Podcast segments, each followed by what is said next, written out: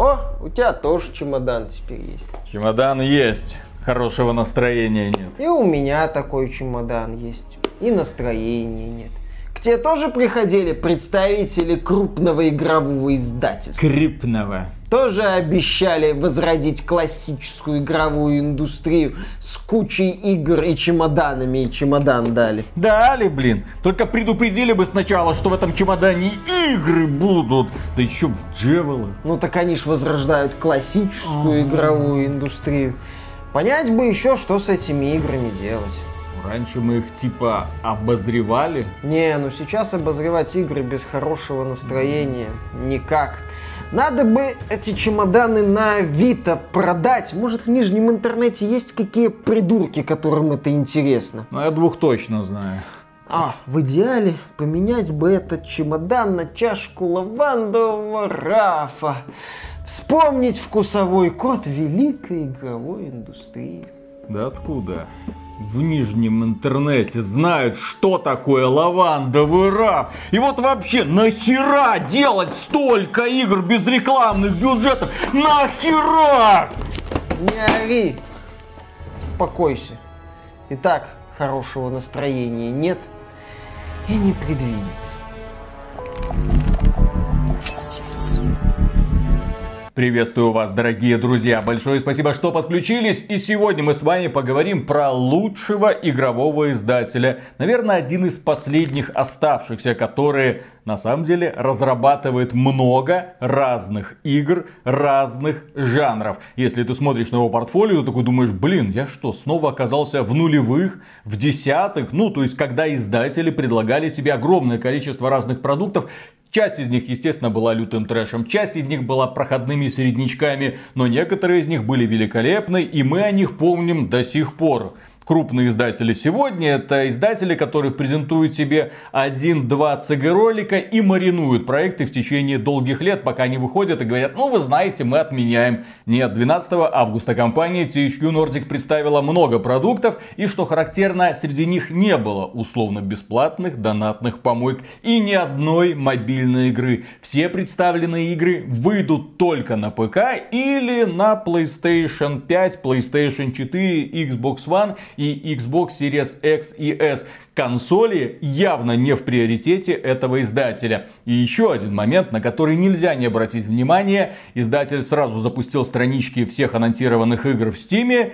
И русский перевод был анонсирован, опять же, практически для всех продуктов, которые они нам показали, кроме парочки. Мы, естественно, это еще отдельно обговорим. В общем, шоу определенно удалось. А почему? Потому что издатель не только представил хорошие игры, он пригласил отличных ведущих, профессиональных ведущих, среди которых был, например, актер Ричард Кис. Кто это такой, а никто не знает, потому что всем было глубоко похрен на Ричарда Киса. Рядом с Ричардом Кисом стояла Элли Асили Вуд. Прекраснейшая девушка прекраснейшая девушка, на которую мы все смотрели на протяжении этих 40 минут. Ричард Кис что-то там говорил рядом, рассказывал про игры, мы такие... М-м, да, Элли, да. Элли. В этот раз в хорошем смысле Элли, все нормально. Вот такую Элли мы бы в ремейке Last of Us 1 наблюдали с огромным удовольствием, и нам было бы глубоко плевать, что внешность Элли из ремейка отличается от оригинальной внешности Элли. Мне было приятно на нее смотреть, мне было приятно осознавать, что у нее вот эта коротенькая пальтишка была одета на голое тело. А никак иначе, извините, я принимаю только эту точку зрения. Ну и, конечно, стоит отметить, что Элли Асиливуд это профессиональная ведущая, интервьюер и, конечно же, журналист. Она долгое время работала на BBC, если кто не знает, если кто вдруг не смотрит да, BBC. Да, да, да, да. Вы вдруг да? не знаете. Если вы вдруг еще не следили за ее творчеством, то знайте, она раньше работала на BBC. Подписывайтесь на ее Инстаграм, это социальная сеть, которая принадлежит экстремистской организации Мета, на всякий случай уточняю. Так вот, в ее Инстаграме она раскрывается только с положительной стороны. Спереди, сбоку, сзади, чуть ниже спины, все хорошо. Ведущие прекрасно вели это шоу, от Элли глаз было не оторвать, мы аплодировали каждому ее слову, каждому ее жесту, каждой ее постановочной реплике все было замечательно. И тут я вспомнил, боже, а ведь когда-то мы присутствовали на похожем мероприятии, которое проводила некогда уважаемая компания Ubisoft, у которой шоу вела прекраснейшая опять же девушка Айша Тайлер. Да, комик, актриса, которая ведет в том числе передачу Who's Line It Anyway. Девушка с отличным чувством юмора, она прекрасно вела эти мероприятия Ubisoft, в рамках которых Ubisoft показывала нам самые разные игры разных жанров.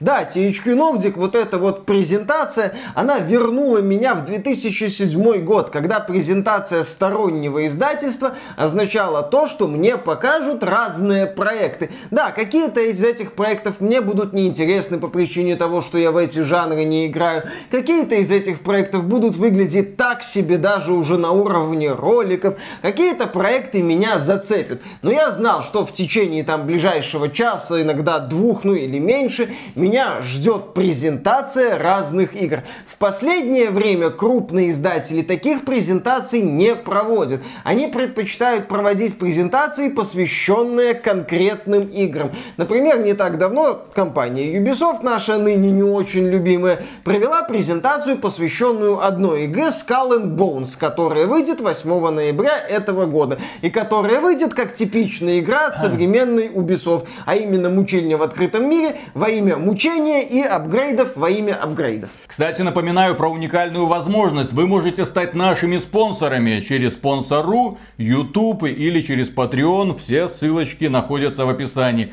Вам за это ничего не будет, кроме нашего огромнейшего спасибо. Мы людей на сорта не делим, всем предлагаем одинаковый контент. Вы просто помогаете развитию этого канала. Итак, что же нам показала компания THQ Nordic? Начнем мы не по порядку. Самое вкусное стоит оставить напоследок.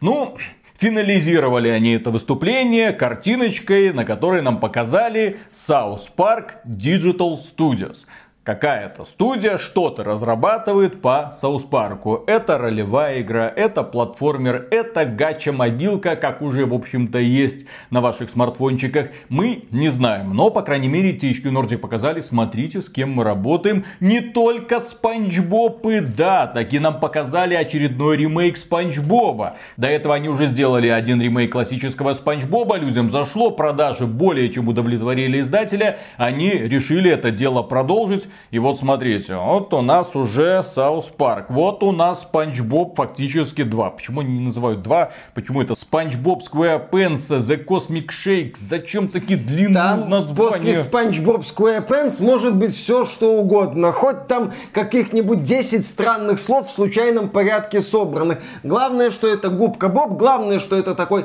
старомодный трехмерный боевой платформер, где герой прыгает, бегает, стреляет по злюкам. Занятная стиль стилистика, знакомые персонажи, весело, забавно. Подобные проекты сейчас делает только Nintendo. Ну и если мы берем крупных издателей, то вот Nintendo, есть еще инди-разработчики и, пожалуйста, THQ Nordic. Окей, кроме этого нам представили две гоночные игры, причем это не просто там конкуренты Need for Speed, не-не-не-не, компания THQ Nordic не лезет вот в эту сторону. Это, например, Stunt Fest. Это что-то вроде Flatout и Riders Republic. Ну, то есть, когда мы гоняемся, пытаемся уничтожить оппонента и сделать какой-нибудь сумасшедший трюк, чтобы твой водитель куда-нибудь вмазался. Желательно красиво. А еще в этой игре немножко попахивает Distraction All Stars со знаменитым PlayStation Правильный Distraction All Stars. Да, такие занятные боевые гонки с трюкачеством и с простенькой графикой. Это, кстати, один из проектов, где нет русской локализации. И следующая игра, которую нам представили, гоночного жанра, это Recreation. Ну,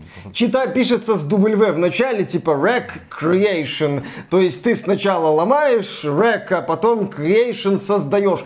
Короче, на русский это можно локализовать, адаптировать, ломать и строить. Наверное, вот так, вот что-то в таком формате. Это тоже смесь... Ломострой. Да, ломострой, вот. Это, насколько я понял, смесь идей Flatout и Trackmania. Кстати, Ubisoft же принадлежит серии Trackmania. Ubisoft про эту серию с успехом забыла. И издательство THQ Nordic решило прийти на эту забытую полянку и предложить такое вот видение гоночной игры с элементами создания собственных трасс.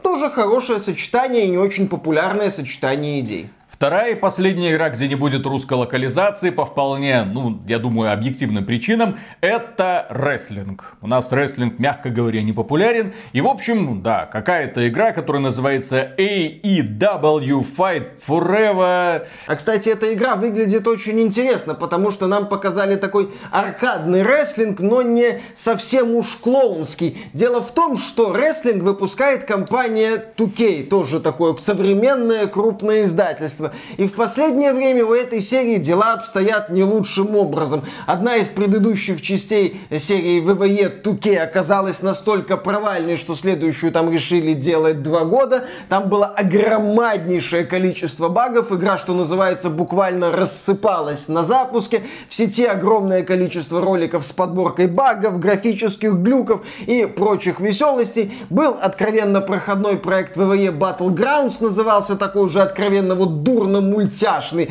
где рестлеры напоминали какие-то фигурки. Выглядело это не очень, проект особого успеха не снискал. И вот эта вот игра THQ Nordic выглядит как такое вот грамотное промежуточное решение между WWE Battlegrounds и WWE 2K. Свой путь, такой вот аркадный рестлинг, но без ухода в откровенную дичь в плане стилистики. Показали нам и симулятор охотника под названием Way of the Hunter. Игра уже вышла, можете в нее поиграть. Отзывы получают смешанные. Ну, симулятор охотника. Покупаешь охотничье снаряжение, идешь выслеживать бедных зверюшек, убиваешь их. Есть любители виртуальной рыбалки, почему бы не быть любителем виртуальной охоты?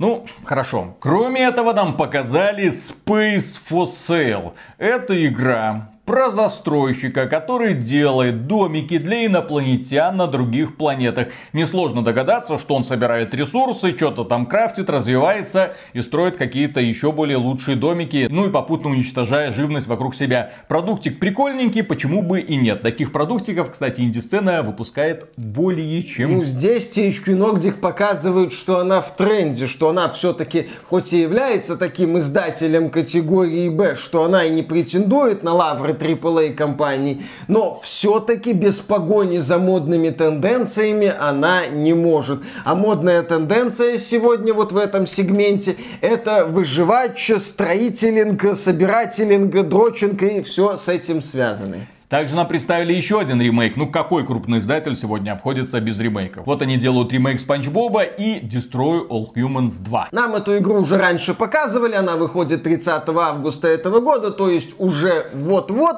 И идея продолжить обновлять серию Destroy All Humans мне нравится. Когда вышла первая часть, я говорил, что по-хорошему можно было сразу и ремейк второй делать и продавать это все одним комплектом. Но THQ Nordic решила мне продавать ремейки Destroy All Humans Humans по частям, ну, в смысле, по, по частям, вот. Сначала одну часть, потом вторую часть, а не сразу всю трилогию, как, например, делала Activision Blizzard с Крэшем или Спайро. Ну ладно, THQ Nordic хочет вот так вот заработать на любителях тупых аркадных пострелушек. А да, Destroy All Humans это тупизна. Но хорошем смысле слова, наверное, вот так вот. Потому что, да, там есть злобный пришелец, который сражается с врагами, который всех уничтожает, который управляет летающей тарелкой, которая тоже все сносит на своем пути. Во второй части Destroy Humans есть симпатичная русская боевая женщина. С прекрасным ремнем. Да, с прекрасным. С такой бляхой, которая слепить можно. Да, там такая бляха, что будь здоров, да. Удивительное дело, кстати, ремейк старой игры, где есть красивая девушка, и в ремейке эта девушка тоже красивая, ну, я бы сказал, вызывающая красивая, что логично вписывается вот в эту атмосферу дебильного трэша, коим Destroy All Humans 2 и является. Мне нравился ремейк первой части, я доволен, что он оказался успешным, чтобы THQ Nordic продолжила обновлять серию, и с нетерпением жду Destroy All Humans 2, чтобы всех там пострелять, анально прозондировать, ну и заниматься другими веселыми в такой игре вещами. Удивительное дело, в этой игре будет и агент КГБ, и анальный зонд. Инсовьет Раша анал зондирует тебя. Следующая игра, которую нам показали, носит громкое имя, но геймплейные демонстрации очень от них пованивает Эликс 2. Это... Называется игра, да, Outcast 2 A New Beginning. Да, это полноценное продолжение знаменитого приключения в открытом мире. Если... Знаменитого? Ну как? А у нас есть зрители, которые помнят, что такое Outcast я 1? Я играл в Outcast 1, я читал, что это типа был один из первых таких... Старички, помните такое? Проектов да? в открытом мире. По-моему, там была какая-то специфическая графика воксельная. воксельная, да. То есть проект был про вот изучение этого странного мира для своего времени. Для Вроде... своего времени это когда еще Треспассер был, вот тогда тоже бегали фанаты. Треспассер, смотрите, физика, еще до Half-Life. И пофиг, что все через жопу сделано, но посмотрите, как сделано. Воксели, воксели, смотрите, открытый мир в вокселях, вокселях. Вон еще вангеры были, да, конченая игра. Нет, это культовая игра, ты просто не понял, ты должен как следует накуриться, чтобы понять ее гениальный смысл.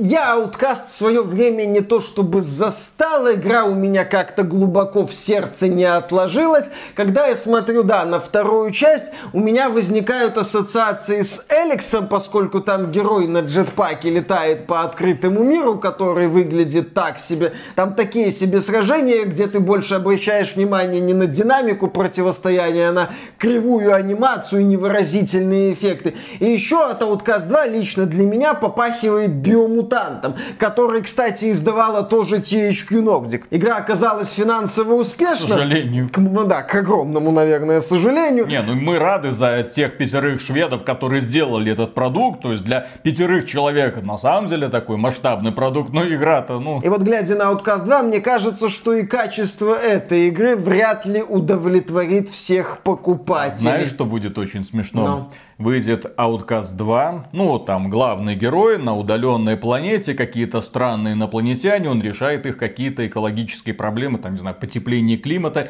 И выйдет проект Аватар от компании Ubisoft. И вот проект Аватар будет невероятно красивым, естественно, потому что движок Snowdrop, потому что компания, потому что сотни миллионов долларов бюджета, потому что поддержка со стороны киностудии сам Джеймс Кэмерон. И тут какие-то инди-разработчики, вполне может быть игра будет кривовата.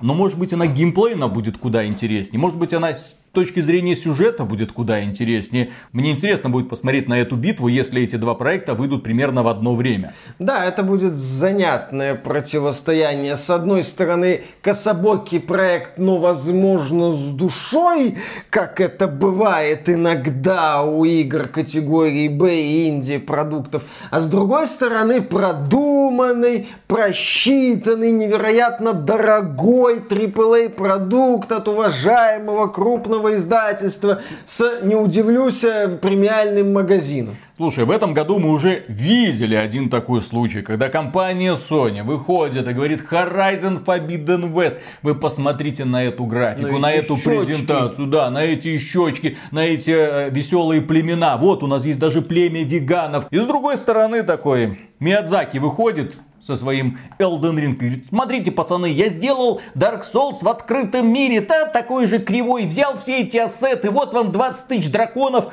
убивайте. И 14 или сколько там уже 15 миллионов копий. Да, и возможно самая продаваемая игра в США в этом году, которая обойдет Технические проблемы, да, конечно, будут. Куда ж без этого? Куча одинаковых подземелий в наличии. Ну посмотрите, перекаты, Dark Souls, открытый мир. Миядзаки, ни слова больше, ни слова больше. Вот тебе 14 миллионов копий, забери наши деньги и сделай нам Elden Ring 2 Dark Souls в еще большем открытом мире. Это прекрасно. Еще, Ты... Чтобы было еще больше драконов, Конечно. еще больше сложных боссов была одна моление, сделай нам 20 молений. Да-да-да, чтобы каждое моление нас наказывало, а нам это будет нравиться. Только чтобы каждое моление была такая же, как вайфочка из Genshin Impact. Чтобы ее было приятнее убивать. Лет ми, лет ми солохё. Дальше идут проекты, сам факт существования которых у крупного издателя в портфолио, ну, вызывает у меня вопросы в адекватности этого издателя. Ну, вы что, пошаговую тактику делаете? Или тактику в реальном времени? Или, не дай бог, стратегию в реальном времени? Или вы что, хотите убить Total War? Компания THQ Nordic выходит, говорит, да, а что? Да, да, да и да, говорит компания THQ Nordic и представляет нам следующую игру. Ну, стоит отметить, что пошаговые тактики, как мы уже не раз говорили, в этом году переживают какой-то сумасшедший ренессанс. Их выходит немалое количество. Expeditions ROM, King's Arthur Knight's Tale, Triangle Strategy, Hard West 2. Ubisoft совместно с Nintendo выпустит вторую часть Mario плюс кролики. И вот компания компания THQ Nordic нам продемонстрировала очередной трейлер пошаговой тактики Jagged Alliance 3. Нам показали кадры игрового процесса. Я здесь поною. Я никогда не был каким-то большим поклонником Jagged Alliance, поэтому здесь немножко игра может быть и не для меня, но глядя на трейлер, я наблюдал большое количество элементов. Там микроменеджмент, стрельба такая, такая, такая. Сложно, сложно, да, да, да. Да, да, да, Мне Ты игра... предыдущей части видел? И вот да, в Jagged Alliance 3 нам показывают там настройка оружия, там такая стрельба, можно это делать, можно вот так вот работать работать, можно вот тут еще что-то, еще и вот это, и вот это, это и вот круто. это. Я надеюсь, что все это не сломается, и что игра будет не передавлена разнообразными способностями персонажей, что это будет грамотная тактика. В первую очередь, трейлер мне понравился. Парень в шапке-ушанке на тропическом острове отлично зашел. И плюс к этому, игра будет мало того, что переведена на русский язык, она будет переведена на английский, на немецкий и все. И все, разработчики, так сказать, понимают, для кого Целевая они аудитория, это делают. естественно. И, Самые крутые хардкорчики живут здесь. Здесь живут люди, которые играют в Escape from Tarkov.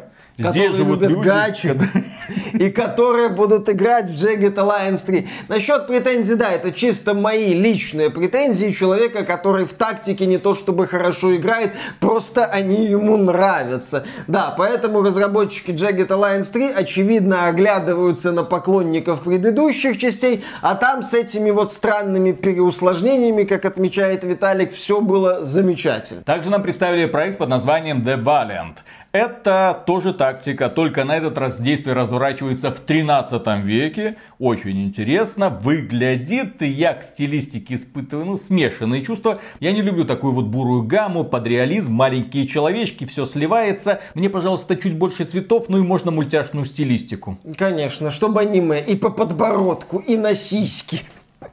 Чтобы вот это все было. Мне, кстати, Valiant нравится, потому что это интересный взгляд на тактические игры. Да, тактика в реальном времени с использованием навыков различных персонажей, стилистика под реалистичное средневековье. Кстати, в этом году Square Enix, маленькие кажется... Маленькие вот эти вот, ну какое оно реалистично, ты ж ничего не рассмотришь, где маленькие вот эти муравьи бегают. Ну, ну. логично ну... для тактики такой вот подход. В этом году, кстати, по-моему, Square Enix собирается выпустить проект Geofield Chronicles. Там тоже тактика, только там анимешная. Можешь... Вот, вот. Но, но она выглядит дешево, Виталик. У меня для тебя... Но лучше. Конечно, лучше. Так или иначе, жанр тактических игр в реальном времени, в отличие от пошаговых тактик, не такой насыщенный и приятно видеть его представителя. Еще нам показали убийцу Total War. Причем буквально убийца Total War. Проект называется Knights of Honor 2 Sovereign это игра, которая, да, вот у нас глобальная карта, вот тут что-то двигается, ты завоевываешь территории, сражаешься с противниками, как сражаешься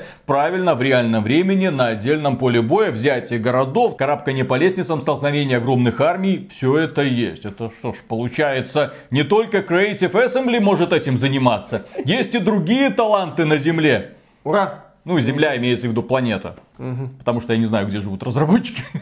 Извините.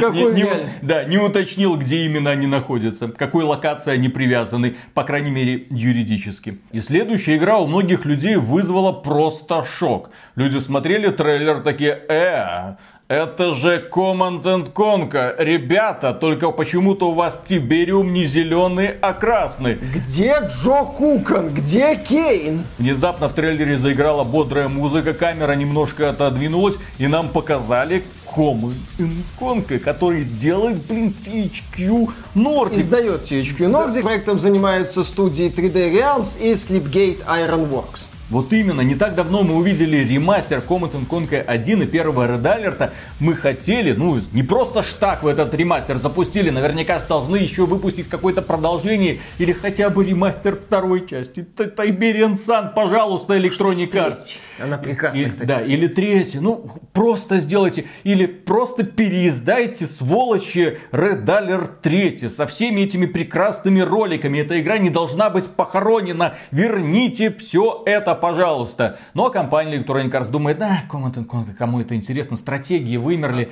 Тем более вот эти ребята с XBT Games не делают ролик по стратегиям не просто так, они что-то знают. И тут компания THQ Nordic такая, они не делают, а мы сделаем. Да, конечно, у нас Тиберий будет не зелененький, а красненький. Но, ребята, вы это спокойно переживете. Осталось только реально пригласить нормальных актеров э, для того, чтобы они сделали сценки, потому что без сценок это не Command Conquer. Да, нам нужны дешевые сценки, снятые на кривой зеленке, чтоб под классику, чтоб как надо. По-хорошему, разработчикам этого проекта достаточно найти Джо Кукана, если он еще этим занимается, и композитора Фрэнка Клипаки, это знаменитый композитор, писавший музыку для серии Command Conquer, чтобы он написал хотя бы заглавный трек для вот этой стратежки. И все будет замечательно, потому что, когда я смотрел трейлер, господи, я балдел от того, насколько это бесстыжий в самом лучшем смысле слова. Клон ЦНЦ. Да, хорошо.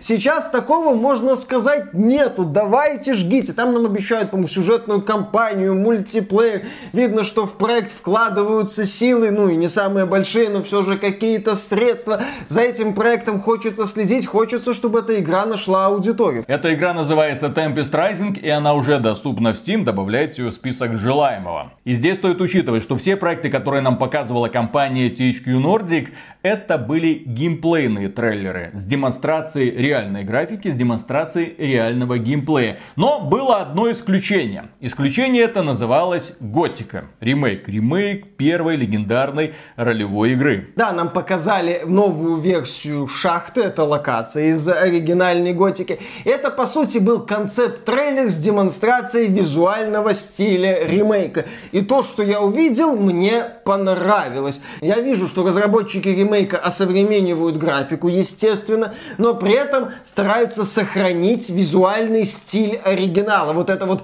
грязное фэнтези, ну, подреалистичное средневековье, где грязюка, какашки и все такое, и во всем этом копошатся вот люди, и они как-то в этом суровом мире выживают.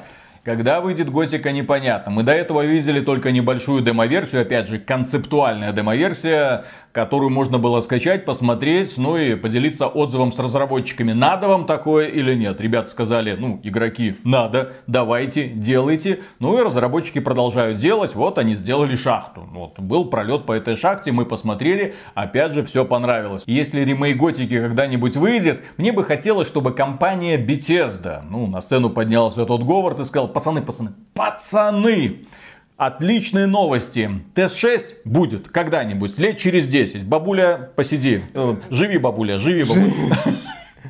Но он будет, не беспокойся, почему бабуля, потому что у Тода Говарда есть э, великолепная фанатка, которая уже там под 100 лет. В общем, Ширли ей то ли 90, то ли около того. да, и в общем она говорит, Тод, пожалуйста, побыстрее, побыстрее делай.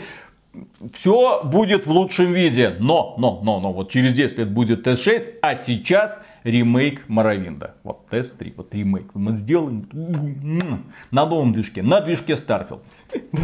Ты тот Starfield видел? Я искренне считаю, что ремейк такой игры, как Морровинд, заслуживает появиться в один год с ремейком Готики.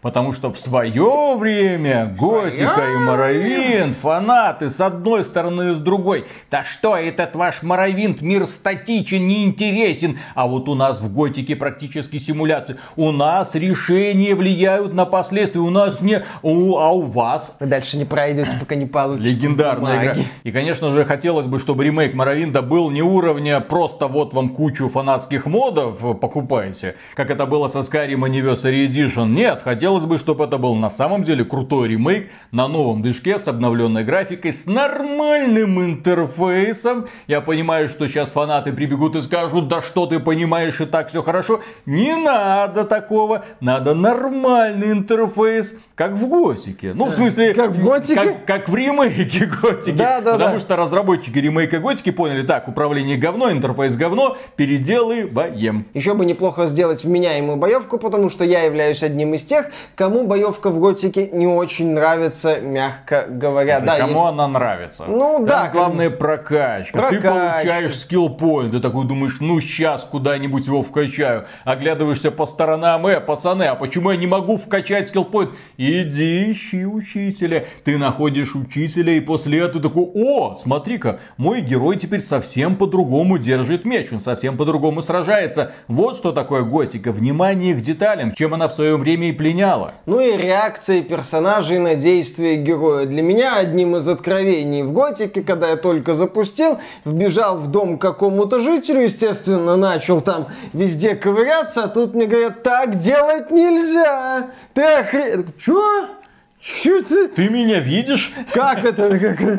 Что происходит вообще? Я этот сундук сейчас спокойно вскрою и пойду там, заберу оттуда все ценности. Как это не могу? Как это меня нашли? То есть готика это про такое вот ощущение небольшого, мрачного, грязного, но в то же время уютного мирка. Надеюсь, что ремейк это ощущение и эту атмосферу сохранит. И самое главное, дорогие друзья, если ремейк Готики состоится, если он выйдет, и если он покажет хорошие продажи, то мы, скорее всего, увидим ремейк легендарной Готики 2. А потом ремейк легендарной Готики 3. Не надо, не Версии надо. 1.0. Не надо. С легендарными супер... Не было ничего, не Ну было. как это не было? Вы же, ты же играл в Готику 3 версии Не было. 1.0. Я Не играл в Готику 3 версии 1.0. Это массовое Помнишь, помешательство помнишь было. этих супер Почему все кабанов? считают, что была Готика 3? Я Да, не да, да, да, да. У Виталика просто блок стоит, как его паладина насиловали эти супер кабаны. У меня этого блока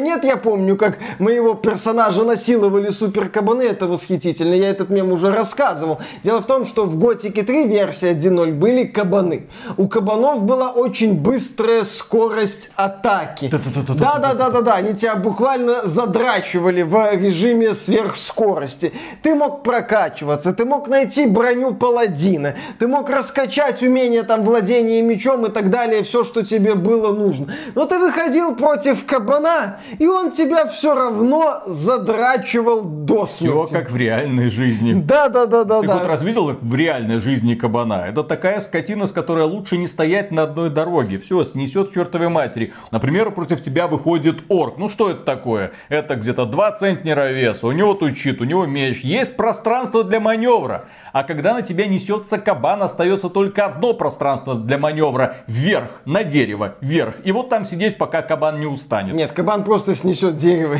и побежит дальше. Да, еще Готика 3 мне запомнилась огромным количеством аванпостов с орками. Да, Готика 3 это была очень проблемная игра, да, там какие-то... Предтечи игр Ubisoft. Да, предтечи игры от Ubisoft. Но, да, надеемся, что ремейк Готики состоится. И еще один проект, который нам представили. С этого проекта презентация началась, а наше обсуждение THQ Nordic этим проектом закончится.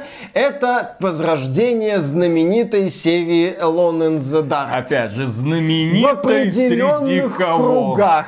Среди любителей киношедевров Уебола. О, Увебола, извините. Да, да, да. Там, кстати, было Был классное- такой классный немецкий режиссер. Кстати, там во время титров была классная песня группы Nightwish, а еще там снималась Тара Рид и Кристиан Слейтер. И там была внезапная эротическая сцена. А еще там была великолепная постановка боевых сцен, где персонажи стреляли в темноте, их озаряли вспышки, на них бежали какие-то монстры, там можно было показывать все, что угодно. В процессе вот этих сражений восхитительно. Еще там был Стивен Дорф, он играл одного из героев. А еще прикол вот этого фильма был в том, что там не было, по-моему, ни единого момента, где бы персонаж находился один в темноте. А еще прикол этого фильма в том, что он создавался по игре. Alone in the Dark. И да, вот сейчас мы снова забрасываем удочку где-то там в махровые 90-е. И компания THQ Nordic решает возродить еще один легендарный бренд Alone in the Dark, который был предтечей всех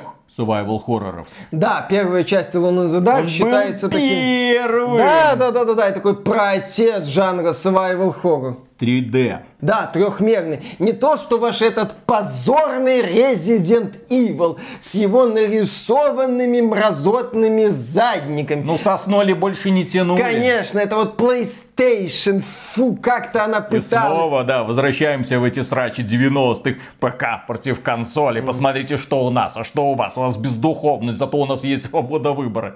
Тем не менее, кто такой Resident Evil сегодня? А кто такой Alone in the Dark сегодня? Фу. Ну да, да, да, первая часть in the Dark, оригинальная, там, начало 90-92 год, по-моему, это такой вот прародитель жанра survival horror. Во времена Xbox 360 выходил проект Alone in the Dark, там были интересные решения. От Atari. Да, от, от компании Atari. По-моему, там был занятный инвентарь, когда ты открывал куртку, и да, там да, находились да, да, да. предметы. Ну, там были интересные решения, там были неудачные решения.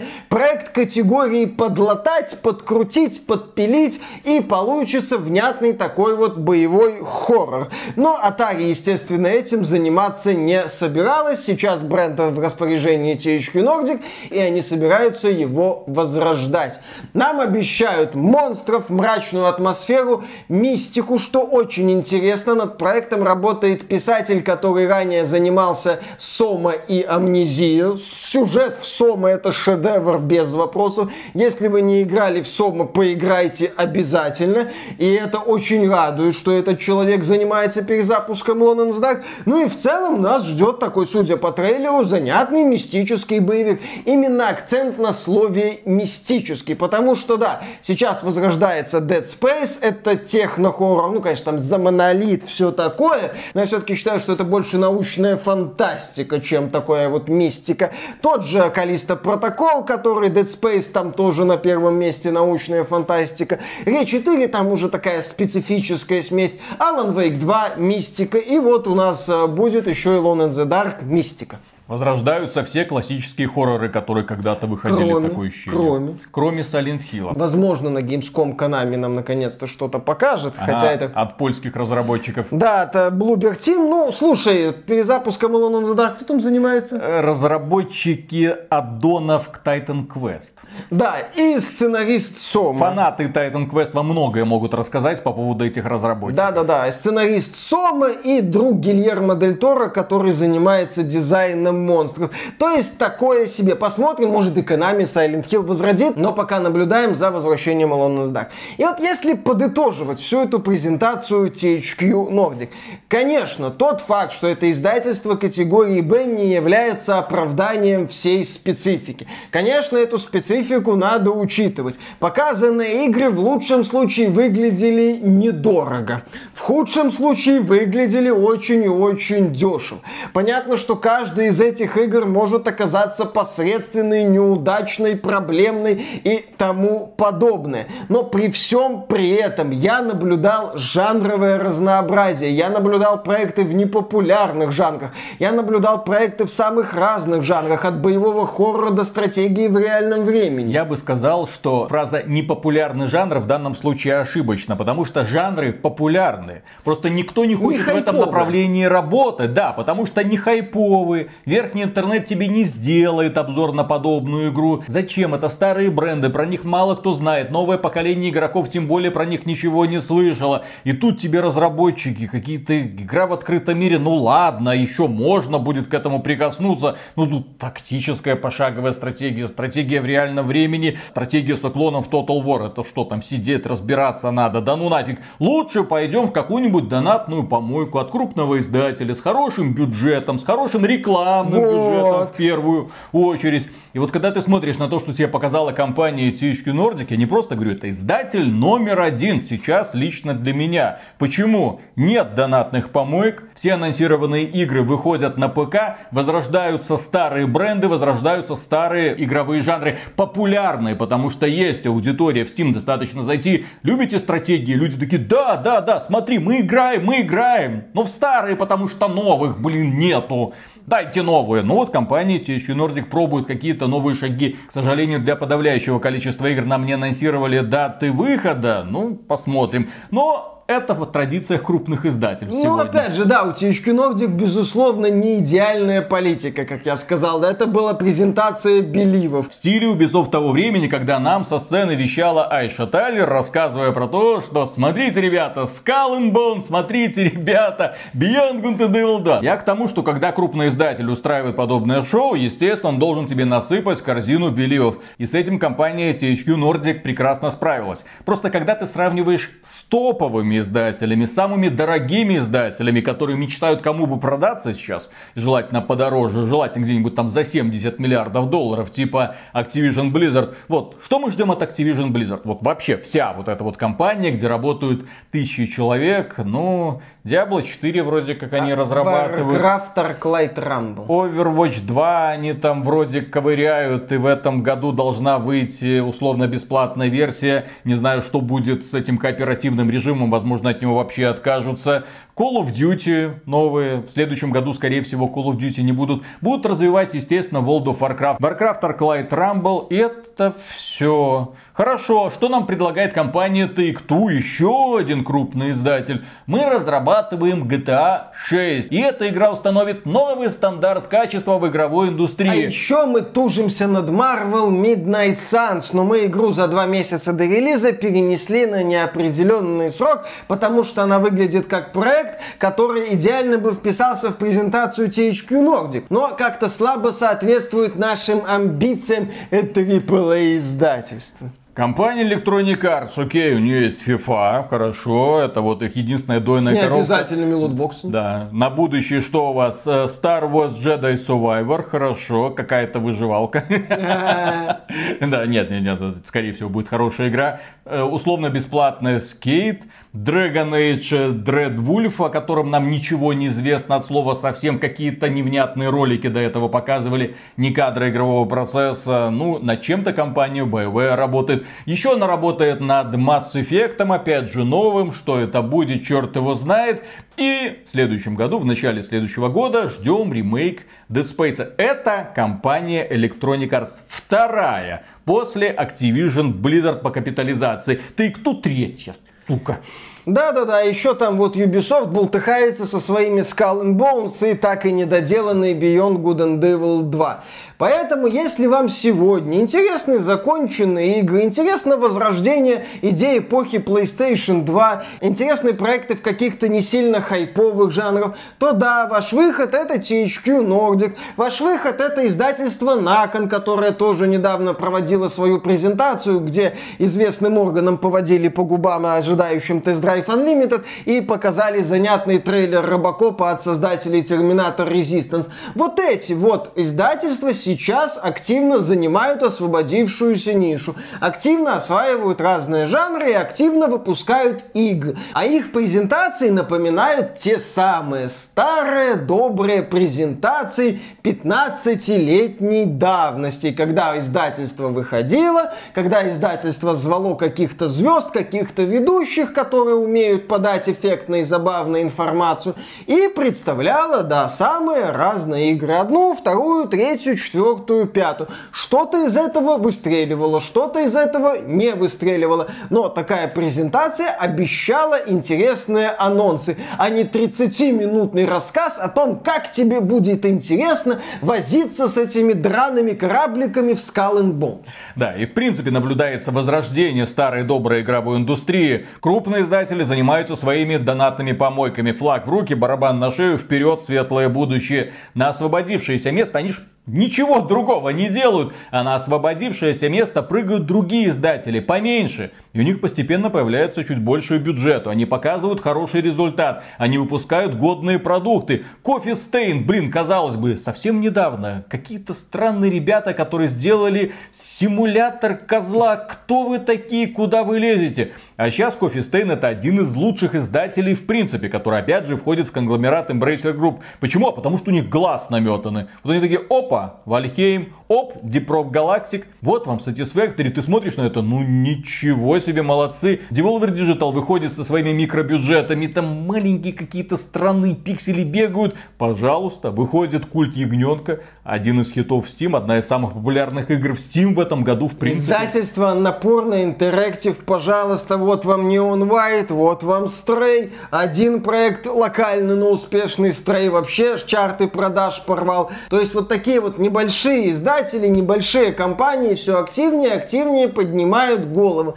И все активнее, активнее заполняют освободившееся пространство. И это прекрасно. И это, естественно, хорошо, поэтому смотрим на эти маленькие издательства. И, кстати, THQ Nordic это тот самый издатель, который не ушел с российского рынка, который делает перевод на русский язык. И за это мы ему, конечно же, выражаем огромную благодарность. Так держать, ребята. И на этом у нас на сегодня все. Огромное спасибо за внимание, дорогие друзья. Лайки, подписки, естественно, для поддержки, для продвижения этого ролика, чтобы как можно больше людей узнало, что это за Alone in the Dark. Возможно, кто-то даже вспомнит, что такое ауткасты и тем более первая готика. Не так-то много людей осталось, которые знают, что это за проекты. Не так-то много людей осознают их величие. Не так-то много людей может рассказать сегодня новому поколению и объяснить, почему в готику стоит играть. Так что огромное спасибо за то, что помогаете бороться с алгоритмами Ютуба и немножко продвигать это видео. Пока. Пока. Ну что я могу сказать? На выходных я приблизился к верхнему интернету настолько, насколько это Ух ты. возможно. Что ж произошло? Ну, совершил, так сказать, трип, путешествие в Брест, Ага. в Беларуси, не в, э, Во этой самой, не во Франции, естественно. Сначала на Booking.com такой, так, там, снять номер в Бресте. И мне вываливает кучу гостиниц. Я такой, нихера себе, в Бресте построили Хилтон, там вот это вот все. Потом, а не-не-не-не. Вот, Брест, который в Беларуси. А, вы не обслуживаете. Ну ладно, значит, нужно будет там снимать квартиру, там или что-то там звонить. Там проблема найти место сейчас в Бресте, там какое-то паломничество. Я не знаю, с чем это связано, что за религиозный праздник. Все забито, огромное количество людей, китайцев, китайцев, блин, зачем они туда едут? Ну ладно, на что-то там посмотреть. Ах, да, на что посмотреть. Там же есть этот а, знаменитый фонарчик, который каждый день вечером и устраивает шоу э, в городе. Он ходит по улицам с лесенкой приставной, подходит э, к специальным фонарям, керосиновые вот, фонари и зажигает лампочки. Публика за ним бегает, все это снимает и, и аплодирует. Я думаю, ёп, Красота. 21 век. Зато... Люди с айфонами и прочими смартфонами бегают за дяденькой, который спичкой зажигает керосиновую лампочку и громко ему аплодируют. Не, ну такой прикольный, кстати, религиозное шоу. Не, продвинутость очень красиво, все сделано чинно, благородно, туристические всякие маршруты, все, все туда упираются. Да, Брест прекраснейший город, очень мне сильно понравился. И в этом городе я впервые в меню увидел лавандовый раф. Вот. И я его заказал, я его попробовал. И внезапно так понял, господи, а ведь в каждой игре есть что-то для каждого. Вот так вот. Поэтому... Господи, а ведь это все инди, вот эти вот маленькие игры. Это херня по сравнению с нормальными AAA продуктами. Никакие. Господи, как я ошибался. ПК это платформа для нищебродов. Только PlayStation может дарить настоящие хиты. Господи! А потом меня отпустило. Я такой, фу фу фу фу Вкус лавандового рафа сошел с моего языка. Я такой, все, нормально. По хардкору инди хиты. Это как ее культ ягненка, игра года. Все. Ни Спайдермен, ни Спайдермен, господи, не поминайте меня. Зачем играть в Спайдермена, если есть культивненка? В общем, Виталик осознал, и все. Друзья, если вы хотите побывать в реально крутом городе, Брест, билет туда, билет обратно, только не пользуйтесь РЖД. Про РЖД мы с вами поговорим в следующем ролике, в диалоге до записи. Я уже так все распланировал. Есть что сказать по поводу сервиса. Какой Есть что ужас. сказать в сравнении с белорусскими железными дорогами. Да-да-да-да-да. Да-да-да-да-да-да-да. Есть проблема. Ну и мы начинаем. Раз, два, три.